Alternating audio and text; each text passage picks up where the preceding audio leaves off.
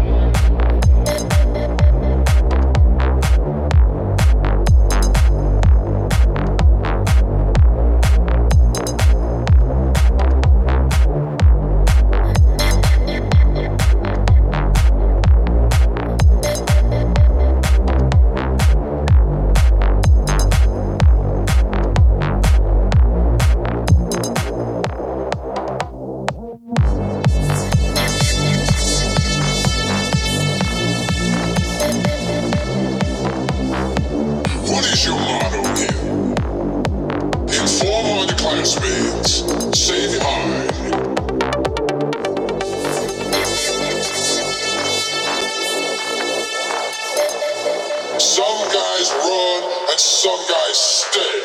Here's Charlie facing the fire. There's George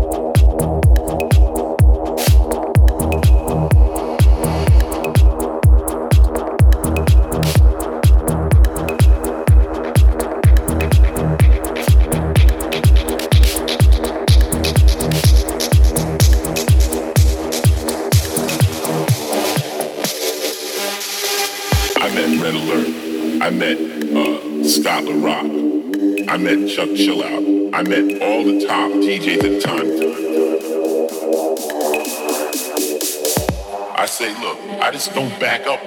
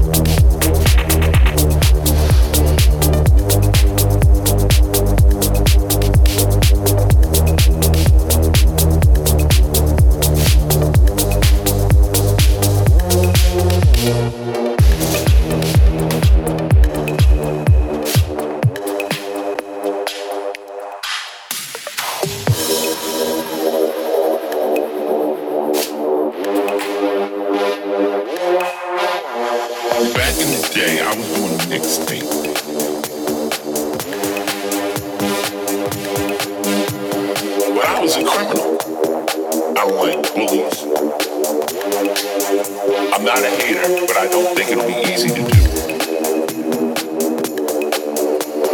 But I was a criminal.